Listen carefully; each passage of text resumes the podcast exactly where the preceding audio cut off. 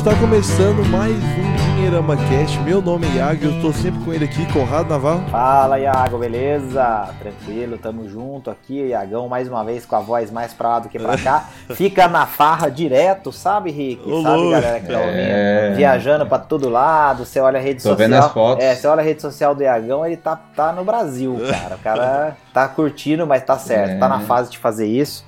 Tamo junto. Ainda, ainda, que, ainda com o bigodão, né? Pois é, cara, ele tá. É, o bigodão. Ô, Iagão, aproveitando a, deixa, aproveitando a deixa do Rick, eu não pude, de, como diria um amigo meu, eu não pude deixar de notar É.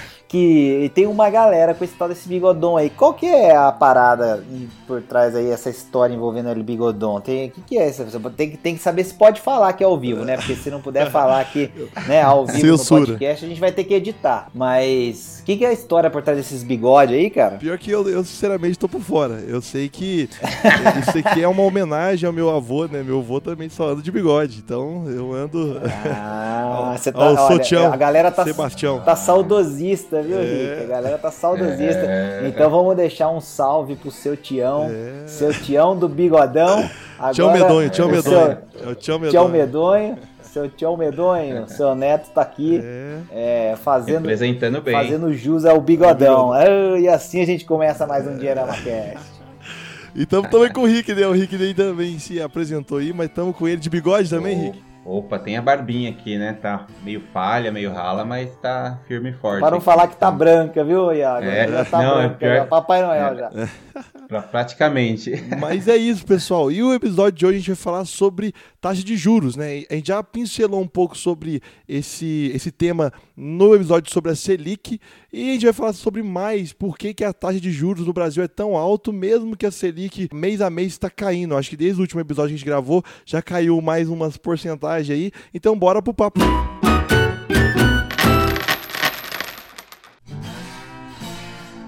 Iagão, esse assunto é polêmico, cara, porque assim, é- essa é uma discussão que pra muita gente é como se a gente fosse conversar sobre o que veio primeiro, se foi o ovo ou se foi a galinha. É, e aí, quando você cai numa discussão sobre queda de Selic versus queda da taxa de juros, é, vamos dizer, do, é, do crédito ao consumidor, a gente acaba muitas vezes é, entrando justamente nesse debate sem fim. É, o primeiro ponto importante que a gente precisa discutir e entender é que assim, a, a Selic no Brasil, né, a nossa taxa de juros, é, a taxa básica de juros, né, que é, é exatamente essa a taxa Selic, ela tem sido usada com muita frequência no Brasil como um instrumento do que a gente chama de política monetária. É Aquela ideia, é, vou explicar isso de uma forma bem simples, depois o Rick pode completar melhor que manja desse assunto mais do que eu. É, a ideia é assim, você quando tem uma atividade econômica é, que está, por exemplo, é, muito fraca, né? E você não está vendo as pessoas comprando, as pessoas não estão consumindo, as pessoas não estão querendo é, gastar o seu dinheiro com nada, né? Existe, por exemplo, muito desemprego, etc. Algo como a gente vem vivendo hoje, né? Em decorrência principalmente da crise aí que a gente viveu nos anos anteriores. Quando você abaixa a taxa Selic, qual é a ideia? Ao abaixar a taxa Selic, você é, permite que os empréstimos e o crédito como um todo fique um pouco mais barato.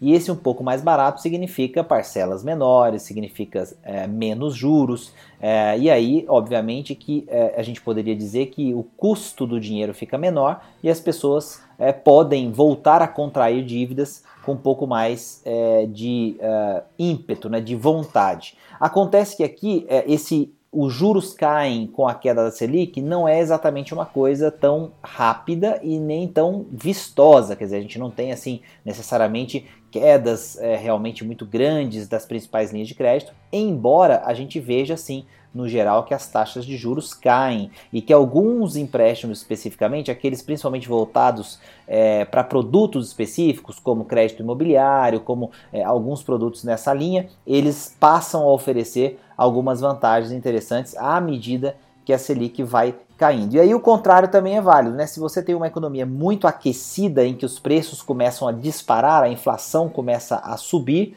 o que, que uh, geralmente se faz, principalmente no Brasil? Uh, se eleva a taxa Selic, você deixa o dinheiro mais caro e você faz com que as pessoas parem de querer usar o crédito, parem de uh, atrair novas dívidas para o seu orçamento, e isso obviamente tende a controlar os preços, porque aí você vai diminuir é, o número de pessoas comprando usando crédito, consequentemente, as empresas, as lojas não terão tantos clientes e vão precisar segurar os seus preços que estavam subindo. Então, por isso que a gente fala que a Selic, a taxa básica de juros, ela acaba sendo usada como instrumento de política monetária, não é por aí, Rick? Exatamente. Falou, falou, é, você desenhou bem o cenário e eu, eu acho que o grande detalhe dessa dessa vez é que a percepção do mercado, principalmente com relação a essa queda né, da taxa de juros, né, da, da Selic, é que vai uma queda que veio para ficar, né, diferentemente do que aconteceu, por exemplo, lá no início do governo, primeiro governo da Dilma, né, que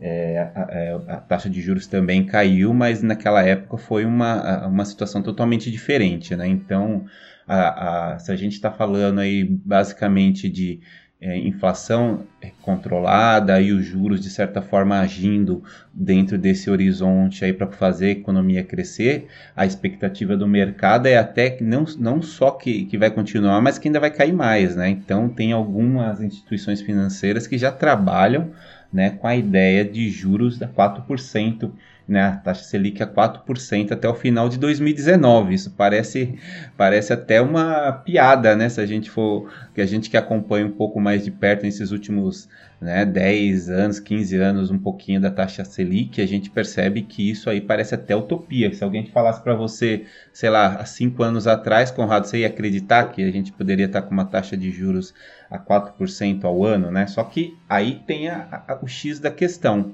Quando a gente está falando de taxa de Selic, e aí a gente sempre que escreve, sempre que fala sobre o assunto, é, não é raro a gente receber, mas por que, que os juros do cartão de crédito continua tão alto? Por que, que os juros do cheque especial também? Então, só para a gente ter uma ideia de parâmetro, os juros do cheque especial está por volta de 306%, 307%, a mesma coisa do cartão. Então, é, é, são questões diferentes. A gente vai entrar em detalhes daqui a pouco no, no, no, no restante do podcast, mas aí já dá para a gente ter uma ideia. Enquanto os juros da economia, né, a Selic está em 4%, a gente está falando aí dos dois principais né, linhas de crédito, que elas estão mais fáceis e também são mais caras, estão na faixa de 300%. É, só, só para só então, corrigir, tá... na verdade a Selic está na casa de 5,5% hoje, não é isso? Isso. 5,5%. Isso, a gente está gravando. Exatamente. É. é 4% é a percepção Isso, até perfeito. onde pode ir. A gente está gravando então, no dia 21. É, até o final, é, até o final de, outubro. Isso. 21 do 10. Então, a, a, é, é, saiu, na verdade, uma, a, um estudo onde algumas perfeito, instituições perfeito. já falam que pode chegar a 4%, mas é 5,5% que está agora. Mesmo assim, então a gente percebe a diferença de 5,5% para 306. Então é uma diferença grande e é legal as pessoas questionarem sobre isso. E aí, o que, que você acha um que o Iago melhor. vai perguntar agora, né, Iago? O quê? Que todo mundo quer saber. Por quê, não é, Iago? Por que essa diferença, meu Deus? É ou não é? É uma boa. Já, o Conrado já roubou minha fala aí. Por quê? É, não, mas é porque não tem como, né, cara? Quando você fala, como o Rick falou, imagina você conversando com uma pessoa e fala assim, então, a nossa Selic tá 5,5 e a taxa do cheque especial é de 300. Puta, imagina a cara do cara, tipo assim, peraí, 5,5% ao ano e a outra é 300% ao ano, quer dizer, onde é que está a lógica nisso, né? Então, assim, eu brinquei porque, assim, é, geralmente é, esse susto faz essa pessoa jogar de cara esse, nossa, mas por quê? E aí, obviamente, é, Iago e Henrique, que assim, é, a gente dá uma resposta para isso e cravar a razão para isso seria uma irresponsabilidade, seria uma loucura, porque aí a gente abriria uma caixa de Pandora que a gente não saberia fechar depois. O que a gente pode é, é discutir alguns aspectos que talvez sejam muito particulares do Brasil e que acabem servindo como, é, digamos, forças para que essa realidade é, acabe existindo. Eu acho que dá para é, tentar pensar aí em, em, uma delas de uma forma um pouco mais ampla e que é um vespeiro bem importante é, no Brasil, uma, uma discussão é, que pode é, ficar bastante acalorada, que é a questão da concentração bancária. Eu acho que esse é um ponto é, importante da nossa realidade e que é, vou, eu vou abordar ela de duas maneiras, né? A, a concentração bancária, principalmente depois ali dos anos 90, onde a gente viveu um período de muitas quebras de bancos e problemas decorrentes dessas quebras de, branco, de bancos. E aí a gente viu, inclusive, nascer um sistema é, de, de proteção aos, aos correntistas, etc. E está hoje, por exemplo, muito bem sedimentado através do Fundo Garantidor de Crédito. A gente teve lá atrás é, o PROER, que foi uma iniciativa também que veio para é, é, salvar o, as instituições financeiras na época, pensando nos correntistas. Mas o que aconteceu foi que muitas instituições médias e pequenas desapareceram e uh, algumas poucas instituições uh, financeiras muito grandes acabaram uh, ficando dominantes dentro desse cenário de é, empréstimos, crédito, financiamentos, etc. E aí, então acho que tem um fator aí importante que é essa concentração bancária, mas que hoje em dia, Iago e Henrique, não sei se vocês concordam comigo, a gente está vendo um movimento interessante, principalmente por parte das fintechs, né, surgindo aí como alternativas para que você consiga taxas é, de empréstimo é, e crédito, etc., para diversas finalidades muito mais competitivas, né, taxas mais interessantes do que aquelas oferecidas pelos grandes bancos. Então acho que tem um aspecto, a gente pode abrir, o Rick vai dar a opinião dele em relação a isso também, a gente vai, vai fazer mais bate-bola em relação a isso. Eu quero só levantar primeiro para ver se o Rick concorda comigo. É, um outro segundo ponto que muita gente questiona e que muita gente, é, até do mercado financeiro, das instituições financeiras, acaba usando como um argumento para dizer é, é, do porquê as taxas seriam muito altas, já foi no passado a questão da inadimplência, né, por a gente ter relativamente uma inadimplência elevada, é, isso é, acabaria representando para as instituições financeiras muito risco e elas teriam que cobrar mais nos seus empréstimos. Acontece que é, essas taxas de inadimplência, pelos indicadores oferecidos pelas instituições financeiras, eles, é, essas, é, esses indicadores não são tão elevados quanto se esperaria para justificar taxas tão altas na cobrança. Então é, fica essa questão, né? Esses dois pontos sempre aparecem, né? A questão da concentração bancária e eventualmente uma justificativa de que por conta da, uh, da questão da inadimplência esses juros seriam elevados. Só para dar um exemplo e aí já passo a bola para o Rick, a gente quando compara com países aqui em volta do Brasil, né? Países é, é, como Argentina, como Chile, como outros aqui, é, a gente vai notar que nesses países a taxa mais alta para um, um, cartão de crédito ou um cheque especial, por exemplo, que são essas modalidades mais caras, ela está na casa de 50, 40, 50% ao ano, enquanto no Brasil ela está em 300% ao ano. Numa nação desenvolvida, é, uma taxa de juros considerada muito cara, ela fica entre 12 e 18% ao ano. Então, olha só, é a diferença, né, Rick, que a gente tem em relação a essas outras economias. Eu levantei dois pontos, mas enfim, é, é uma discussão bem, bem complexa. É, realmente, não é uma questão fácil, né? Até porque, é, como você mesmo disse, mexe aí em diversas questões assim, importantes, né? E que demorar, demoram e vão demorar ainda tempo para serem resolvidas, né? Quando você fala de, de concentração bancária, né? que você bem lembrou como um dos pontos principais, o que acaba acontecendo na prática é a falta de competitividade do setor, né? Quer dizer, a gente não tem muito aonde é, buscar opções de crédito mais barato, né? Próprias fintechs que felizmente hoje já estão aparecendo aí como uma oportunidade e bem bacana, fazendo um trabalho brilhante até, pessoal fazendo é, abrindo né, a, a, a, oportunidade de conseguir o crédito mais barato, mesmo assim a gente tem que lembrar que só em dezembro de 2018 o Banco Central autorizou essa primeira fintech a operar como sociedade de crédito direto. Né? Então, se no mundo inteiro isso já existia há algum tempo e a gente só começou a, a ter essa oportunidade no é, final de 2018. Então, é, é, é, um, é um vespeiro que não é fácil de lidar. E fora essa questão da concentração bancária, eu, eu ainda colocaria ainda mais duas questões importantes. Né? Primeiro, que a legislação, você estava falando agora há pouco da questão do, da inadimplência, né?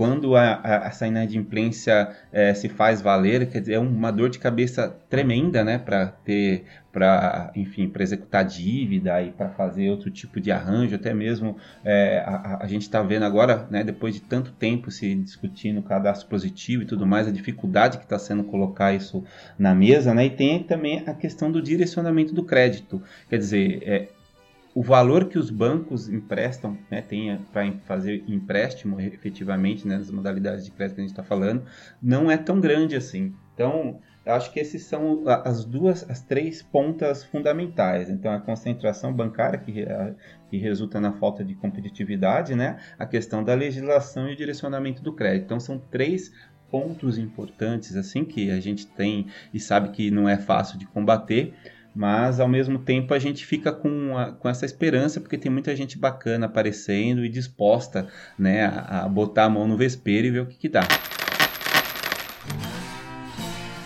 É, eu vejo, não sei se a minha interpretação é correta, eu queria até saber a opinião de vocês, mas quando você tem um, você diminui né, a taxa Selic, o último impactado ali é normalmente o brasileiro médio. Quando você diminui a taxa Selic, você está dando, criando oportunidade para certas empresas ter um crédito mais barato, ou, ou seja, você ter um custo de oportunidade melhor para poder aquele, aquele dinheiro que estava parado, às vezes rendendo em algum tipo de algum tipo de investimento que tem como base a Selic, ele começa a colocar em jogo, né? Então ele começa a empreender ou gerar, enfim, algum tipo de riqueza, em, é, empregos, é, coloca, coloca o dinheiro para circular. É meio que esse o raciocínio, porque aí quando você coloca uma empresa meio que para trabalhar, coloca dinheiro para trabalhar, acho que melhora, injeta mais dinheiro pro, pro enfim, pro brasileiro, né, que tá consegue mais emprego para poder consumir mais, e aí que, que gera, gera uma, uma, como fala, uma bola, mas bem lenta, aqui, que a gente vai ver resultado só daqui a uns anos. É esse mesmo, mais ou menos o raciocínio? É, a ideia de você trabalhar uma taxa de juros mais baixa é que você provocar atividade econômica. Então, seu raciocínio está perfeito.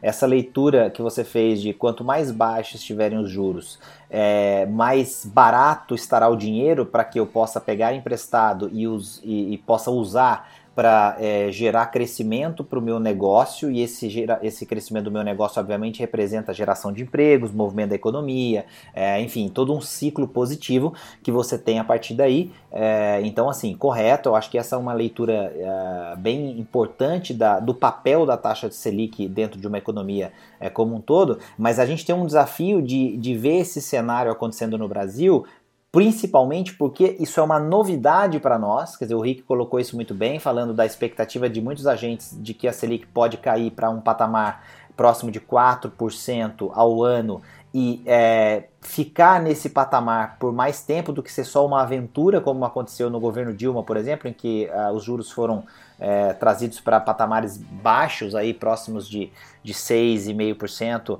ao ano, mas depois tiveram um repique, voltaram lá para casa dos 12, 13% ao ano de novo, né? E, e, e, isso não se sustentou. E agora, aparentemente, é, com a, a agenda econômica é, proposta pelo Paulo Guedes, ministro da Economia, e, enfim, a, a, o, que se, o, que, o que parece ser um novo caminho do ponto de vista da economia, é, é, muitas pessoas e agentes financeiros acreditam que é, esse caminho de uma Selic mais baixa possa ser mais duradouro. E aí, nesse sentido, eu acho que vai muito de encontro com a sua expectativa de que a gente tenha, se a gente for realmente ver uma Selic mais baixa, por mais tempo a gente tenha é, aí modalidades de crédito mais acessíveis, principalmente para uh, empresas, para empreendedores, para negócios negócios para que eles possam então investir e gerar empregos, movimentar a economia. Um exemplo é bem importante de uma das uh, áreas que mais se desenvolve no Brasil sempre, né, que é a questão do agronegócio, é, vive um momento um, parecido com essa expectativa que você comentou, Iago. Eles estão é, sendo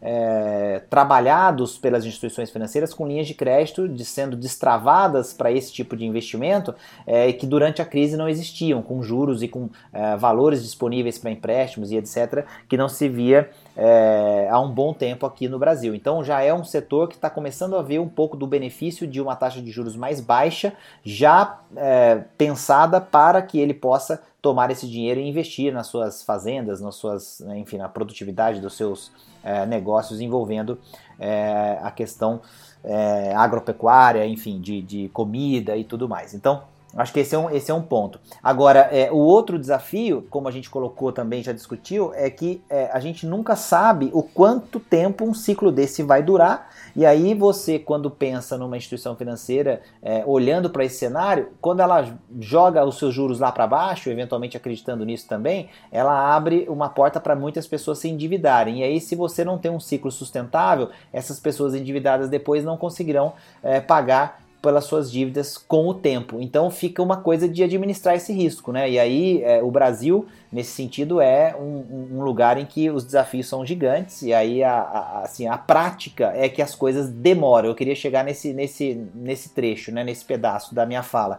É, as coisas demoram, principalmente quando a gente fala de cenários muito positivos e muito otimistas. Como a gente está acostumado a ter os famosos voos de galinha, o Brasil dá aquela decolada, depois ele bate, né, a galinha não consegue voar. Ela bate asa um pouquinho, voa um pouquinho e depois esborracha no chão. O Brasil é, tem, historicamente, é, esse tipo de comportamento. E aí é, eu também adiciono isso na equação para o Rick comentar, porque fica uma situação de será que vai ser sustentável ou não? E aí o, o quanto a gente vai baixar e vai eventualmente abrir essa opção para muitas pessoas voltarem a se endividar, sendo que isso pode ser prejudicial ali na frente. E isso aconteceu agora há pouco, né, Rick? É verdade. Eu acho que o, a, o X da questão é, quando a gente está falando de taxa Selic, crescimento, e até comparando esse período com o que aconteceu na época da Dilma, naquela época a gente não tinha, o, o, quer dizer, essa, é, é, vamos, essa crise que nós temos hoje, né? Quer dizer, crise que vem já se se desenhando desde essa segunda metade do governo dela para cá, né? Então, naquele, naquele momento lá, em,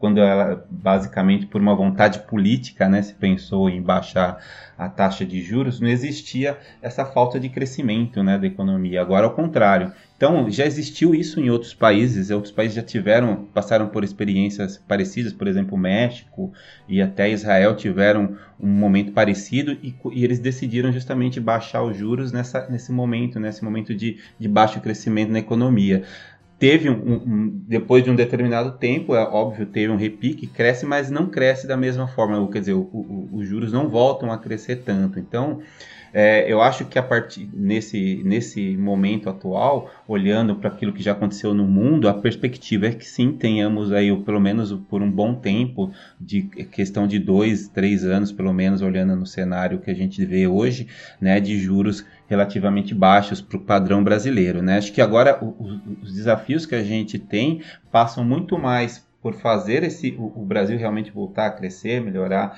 a renda das pessoas. Eu acho que esse é o grande desafio. E também do outro lado tem o ponto de vista né, do, da pessoa que está tomando juros. Eu acho que esse tomando crédito. Eu acho que é, é, o, é, o, é os desafios maiores. Sob o ponto de vista do investidor, imaginando que se concretize essa perspectiva de juros a 4% ao ano, né, no final de 2019, né? Então é, é, a gente começar a, analisar a rentabilidade real, né, aquela quando a gente desconta a inflação, pode ser que o retorno da renda fixa seja negativo, né, de alguns títulos e, e tudo mais seja negativa, né, é, é, algo surreal a gente pensando no Brasil. Então, a postura do investidor, principalmente, já precisa ser muito é, mais assim abrangente, né, tem que começar a olhar a, é, o que está acontecendo e a perspectiva de, e aí a gente volta também para a necessidade de continuar o Brasil com as reformas e tudo mais e a, quanto a gente vai precisar lidar de forma mais ativa com o dinheiro. Então são desafios enormes que a gente tem pela frente aí e, e, a, e a economia vai cada vez mais interferir de maneira direta aí na vida das pessoas. Ô, Iago, deixa eu só fazer um complemento para ficar mais claro o raciocínio que eu estava falando também. Agora que o Rico comentou sobre essa essa, é, essa realidade do investidor. Eu vou voltar um pouquinho para o lado do consumidor de novo. A gente lançou a pergunta no começo de por que, que né, os juros são tão altos no Brasil, demoram para cair e tal. Eu queria que as pessoas colocassem em perspectiva né, essa, essa, é, é, vamos dizer assim, essa análise que eu fiz pensando o seguinte, né? A gente tem um momento de muito desemprego, de recuperação é, muito mais lenta do que se esperava, é, de muita expectativa em relação à economia, mas pouca coisa de fato acontecendo. Assim, as pessoas estão né, ainda esperando que esse, essa recessão termine, né, essa crise, melhor dizendo, termine e a gente comece a ver o crescimento. Então, é, tra transferir essa queda vertiginosa da Selic já para o crédito num momento como esse pode ser arriscado justamente porque as pessoas estão é, desempregadas, elas estão é, com um nível de renda mais baixo do que estavam quando era um momento anterior à crise. Então, é, você convida a pessoa a tomar um crédito porque os juros estão mais baratos, mas não necessariamente num melhor momento pessoal e profissional dela quando a gente está analisando a questão financeira. E aí, nesse sentido, o Rick mencionou uma coisa que passou meio rápida demais, eu acho que é legal lembrar. É, ele falou, por exemplo, do cadastro positivo, né, que, que, é, que é uma iniciativa que eu, por exemplo, vejo com muito bons olhos. Eu acho que é uma, uma coisa muito legal, que é a ideia de você é, entender o seu score de crédito, né, a sua pontuação de crédito. Aliás, faço um parênteses aqui: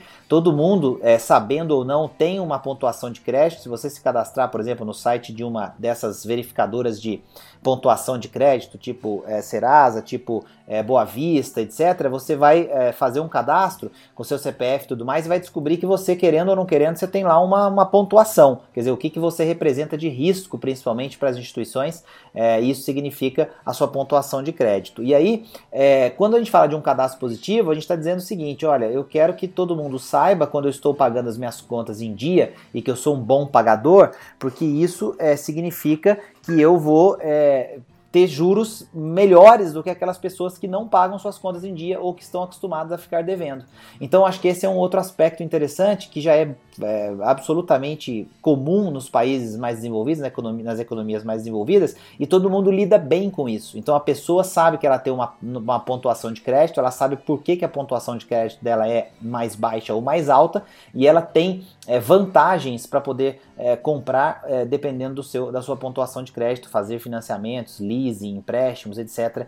por conta disso. Então acho que assim, a gente está no caminho, mas eu, eu queria é, só complementar dizendo que aqui as coisas são realmente um pouco mais lentas e a gente tem um contexto de risco envolvido muito diferente de outros lugares por conta justamente do perfil é, do país e da, do quão jovem é a nossa economia estável. Então, é, eu acredito que as coisas aconteçam é, realmente de forma um pouco mais lenta por aqui.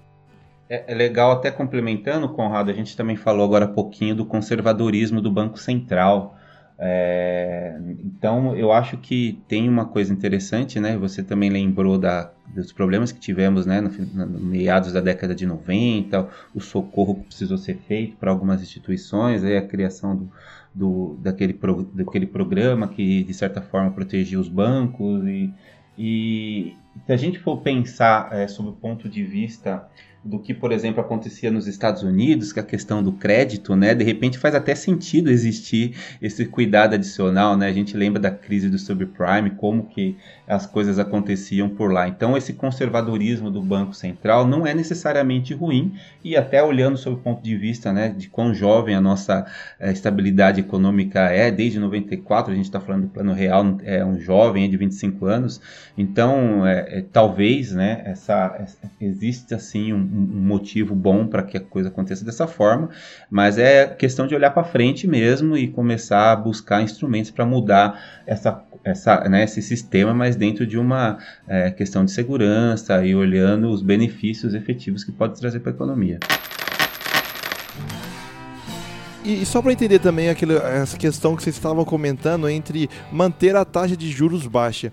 Por exemplo, com um empreendedor que, que, enfim, toma crédito, ele pode ter o medo de, às vezes, ele tá tomando um crédito hoje, mais barato, e a questão não, enfim, é que nem vocês comentaram, não se manter essa taxa de juros e esse crédito que ele tomou hoje ficar mais caro no futuro, então não fomenta tanto quanto a gente imagina por, pelo próprio é, questão que o Conrado falou, esse medo do risco Brasil, é mais ou menos isso. Então a gente, que, que você estava comentando sobre o voo de galinha, porque a gente ainda fica meio com medo, mesmo descendo a taxa de juros da Selic neste momento? É isso mesmo. Assim, imagina que você pega um financiamento, por exemplo, um empréstimo, em que você tem um empréstimo, isso é muito comum, né, pensando no empreendedor, no, no, nos negócios, você pega um empréstimo com uma taxa é, pós-fixada, por exemplo, você vai falar assim de um, é, vamos imaginar, 0,5 mais é, CDI, por exemplo. Então a sua taxa é, mensal vai ser é, 0,5 mais CDI. O CDI é, uma, é um benchmark, é um indicador que vai variar de acordo com a Selic. Né? Então ele fica ali muito perto da Selic. Né? A Selic está 5,5, o CDI vai estar tá por volta de 5,4, alguma coisa assim.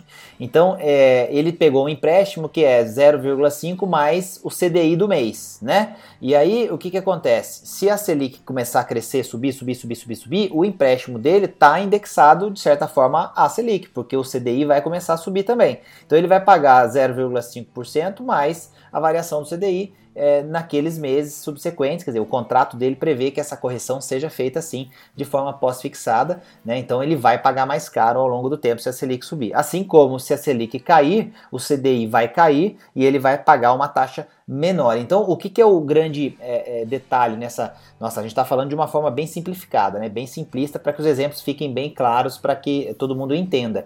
É, a ideia aqui é a seguinte: de maneira geral, quando eu tenho taxas de juros mais baixas, eu consigo oferecer, juro, é, é, oferecer dinheiro, quer dizer, ou seja, crédito, financiamento, ou é, o nome que você queira dar, empréstimo, etc.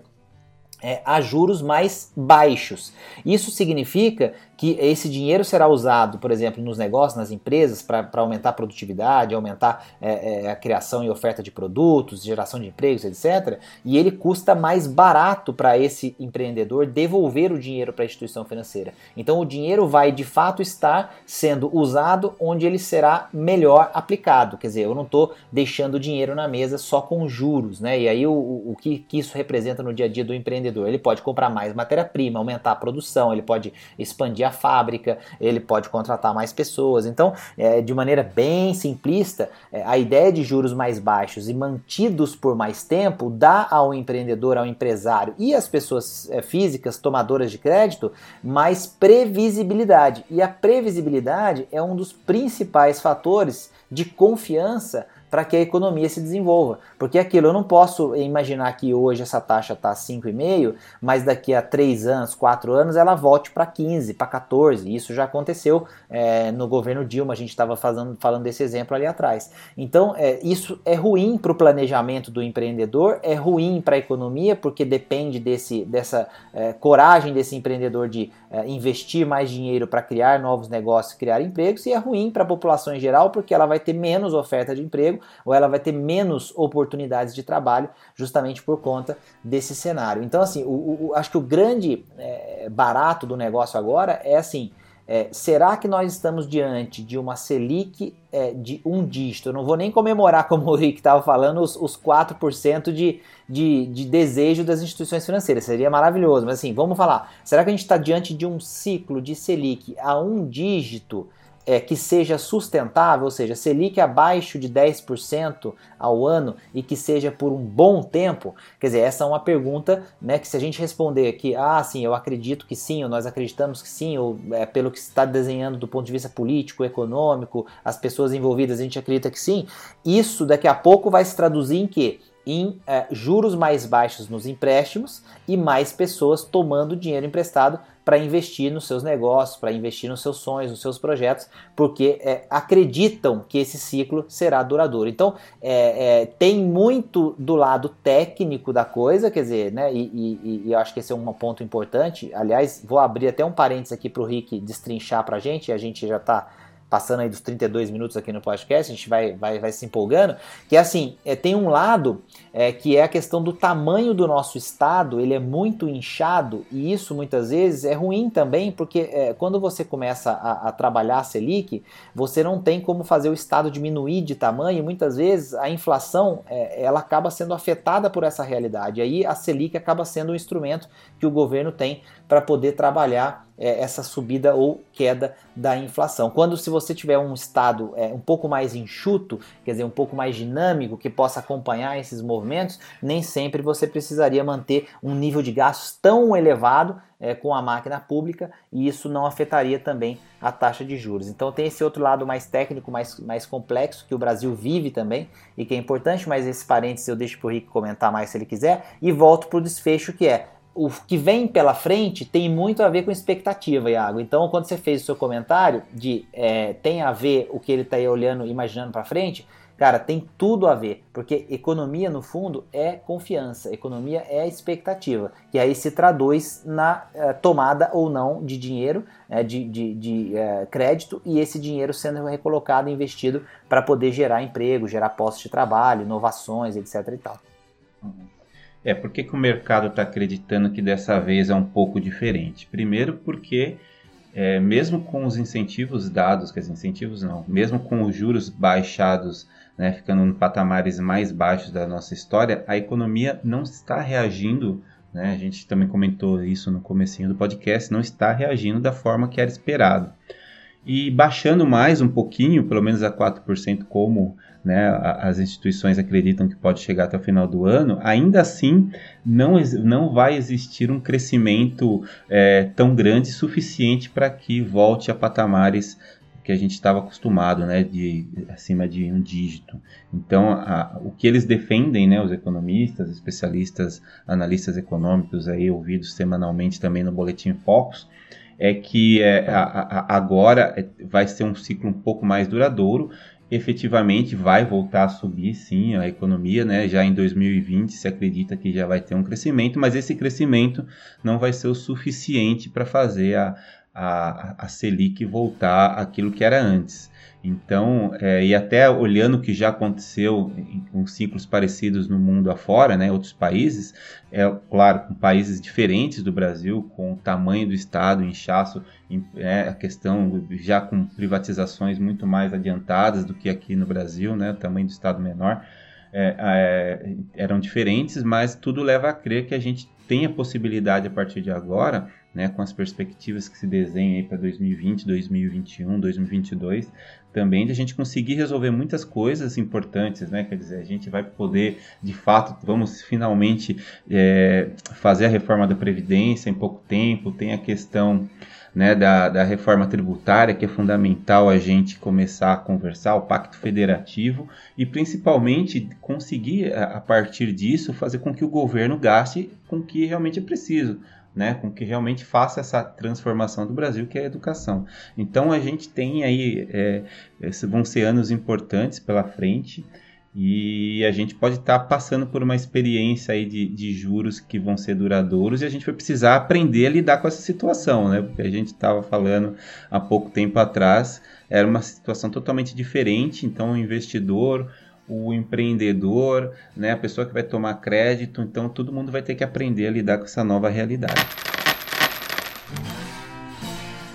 Opa! Terminamos aqui mais um Dinheirama Cast, bem, acho que bem robusto de conteúdo para as pessoas entenderem até essas questões políticas que estão acontecendo de uma forma mais é, simplificada. Eu, eu adorei, sinceramente eu gostei muito para entender e clarificar muito mais a ideia. Foi legal, né, Iago? Porque a gente está falando de um assunto é, ao mesmo tempo é, técnico, né? Assim, vamos dizer, um assunto para não dizer meio, meio chato, assim, meio né, sistemático, meio complexo, mas que tem um reflexo muito grande na nossa vida prática, né? Assim, o, o quanto a gente é, paga de juros no nosso dia a dia tem muito a ver com a, o ciclo dos juros da taxa básica, que é a Selic. Então, se, se esse novo ciclo vai ser duradouro, como o Rick explicou, é, dentro desse contexto e tem tudo para isso, significa que a gente vai poder é, ter juros mais baixos para comprar o carro que a gente quer, a casa, é, enfim, fazer investimentos na empresa. Então, acho que é, é muito legal poder explicar um pouco melhor isso e, e eu acho que faz, senti faz sentido dentro de um contexto de educação financeira.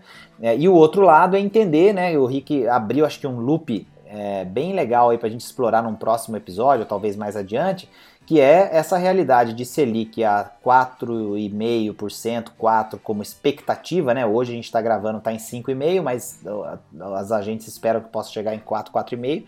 É, o que, que muda no cenário dos investimentos, né? E aí a gente tem uma mudança bem interessante porque as pessoas vão ter que tomar um pouco mais de risco é, para poder manter a rentabilidade das suas carteiras e, e aí é, muda bastante aquilo que o brasileiro está acostumado a fazer, que é investir é, sempre ou grande parte do patrimônio é, por exemplo, na caderneta de poupança, que está com rentabilidade muito ruim, renda fixa e por aí vai. Então já ficou um gancho aí para algum assunto que a gente vem depois, né, Rick? É isso aí, acho que é, é, é uma oportunidade única da, que a gente tem para discutir algo que é, é, é, novo, né? Então, aquela, aquela coisa que os economistas falavam e a gente via nos livros, né? Eu, ou mesmo lia nos jornais falando das economias de outros países, a gente está de certa forma, tendo a, a, chance de começar a ver aqui também no Brasil. Então é importante que nesse momento a gente já se prepare para isso. Bora, tamo junto. Educação financeira na veia, Iagão. Aqui com o Dirama Cash a gente fala tudo mais um pouco. É, então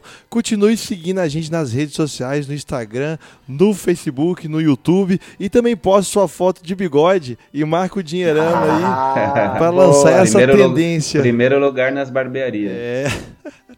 Cara, essa aí vai ser massa, isso aí, cara. Vai ter que fazer um podcast gravado ao vivo, todo mundo com os bigodes. É. Vai ser engraçado isso aí. Então é isso, pessoal. Muito obrigado, muito obrigado, Conrado. Muito obrigado, Rick. Valeu, tamo Opa, junto. E fui. Valeu, gente. Falou.